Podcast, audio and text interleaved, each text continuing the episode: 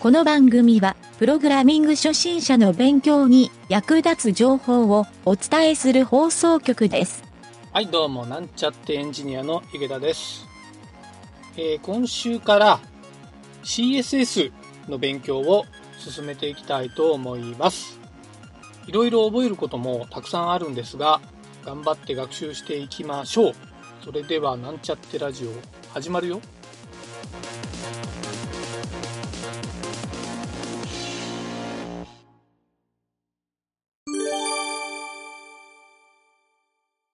はい、それでは、プログラミングレッスンの今回から CSS 編をスタートしたいと思います。はい、それではですね、第1回目の今回は CSS についてちょっといろいろ基本的なところを学習していきたいと思います。まず基本なんですが、CSS っていうのは基本的にはカスケードスタイルシートの略で頭文字を取って CSS というふうになるんですが、基本的にはこの CSS は単体で動かすものではなくてですね、HTML のタグと組み合わせて使う言語になります。はい。えー基本的にですね、この CSS はウェブサイトの見た目ですね、デザインを主に設定をするっていう特徴があるので、えーデザイナーの方などに多く使われている言語になります。はい。この CSS をですね、うまく使いこなすと、非常にこう、簡素なページに見えるホームページとかでもですね、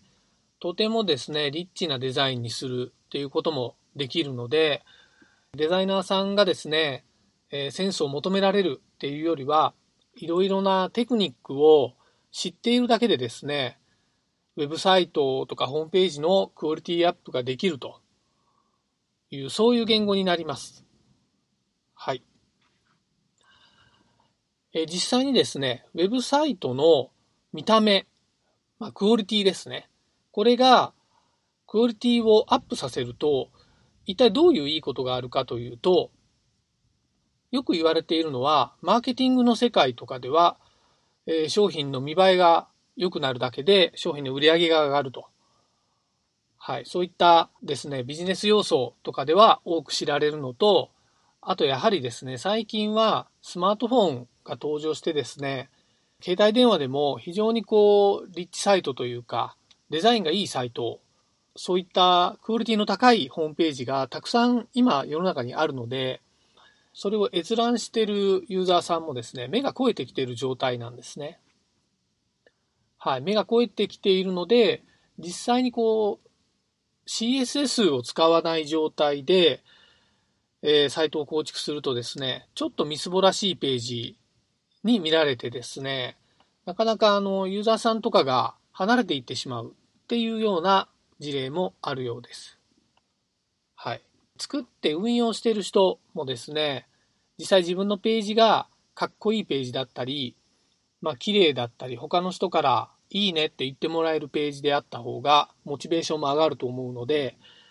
えーそういったところをですね、意識して CSS を覚えていくのがいいんじゃないかなと思います。はい。よくですね、こういったウェブ制作に関しては、デザイナーさんとプログラマーさん、あとはサーバーサイドエンジニア、えーあと細かくビジネス的に言うとディレクターとかですね、まあ、プロデューサーみたいなところが、方がいらっしゃる場合もあるんですけど、えーそうした仕事の分担をされている人が多いんですが、プログラマーの人は、このスタイルシートにですね、あまり強くない傾向があるので、もしかすると、えープログラマーを知らない人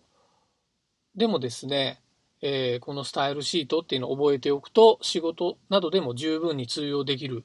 場面があるかもしれません。はい。はい。それではですね、ちょっとこの CSS もうちょっと深掘りしていくんですが、まずですね、CSS で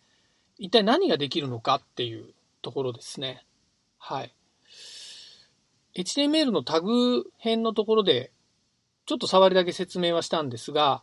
この CSS っていう言語はですね、まあ、先ほども言った通り、表示に関する情報を何でも設定できるようになります。多くの場合、えー HTML のタグ属性でいろいろな設定の指定などができたりするんですが、まあ、大きさとか色とかですね。はい。なんですが、そうした大きさとか色などもですね、含めて、えー CSS の方でまとめて管理をするっていう方が、HTML の構造がですね、シンプルにタグ構成を組めると。逆にそういった装飾的な設定を CSS にして、HTML はタグの構成だけに集中して行うと。っていうふうなある意味、オブジェクト思考的な要素で、えーサイト全体が構築できるためですね、この CSS をうまく作り込んで、サイトを構築するっていうのが最近の一般的な使われ方になっているようです。はい。ただし、えータグの属性で書いた方がいい場合ですね。まあ、スタイルシートもタグの属性として書けるんですけど、そういった書き方をした方がいい場合っていうケースもたまにあるんですけど、今回勉強する内容としては CSS として言語として設定できる方向で行いたいなと思います。タグの方での記述は、その時こっちの方が有効っていうのがあるようでしたら、その都度説明していきますので、基本的にはスタイルシートを書くという内容で学習していきたいと思います。はい。ちなみにですね、CSS で設定できる機能っていうのを簡単に説明するとですね、大きく分けて、えー5つほどあります。はい。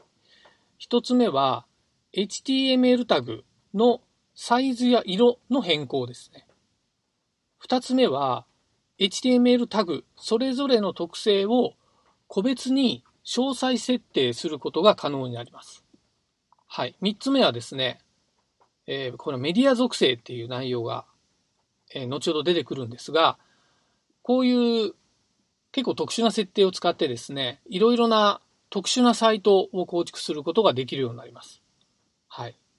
最近はもうデフォルトになりつつあるんですが、えーレスポンシブデザインって言われているスマートフォンとパソコンと、えーどちらでもですね、同じ HTML の構造体で表示することによって、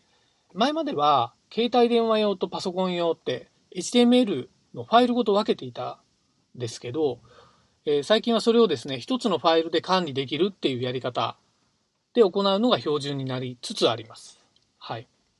えーそれから特性の4つ目なんですが、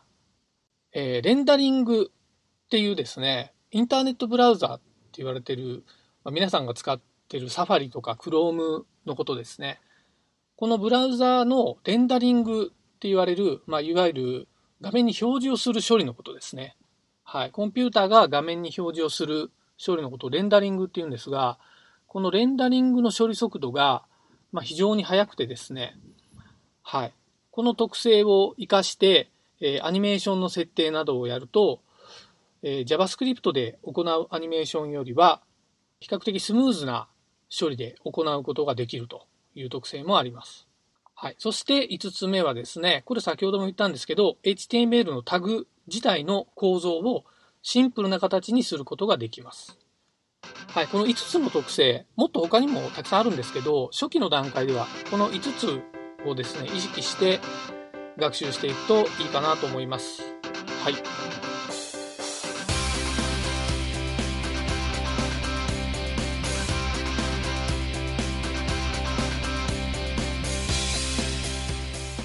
番組ホームページは http:// mynt.work スラッシュラジオスラッシュ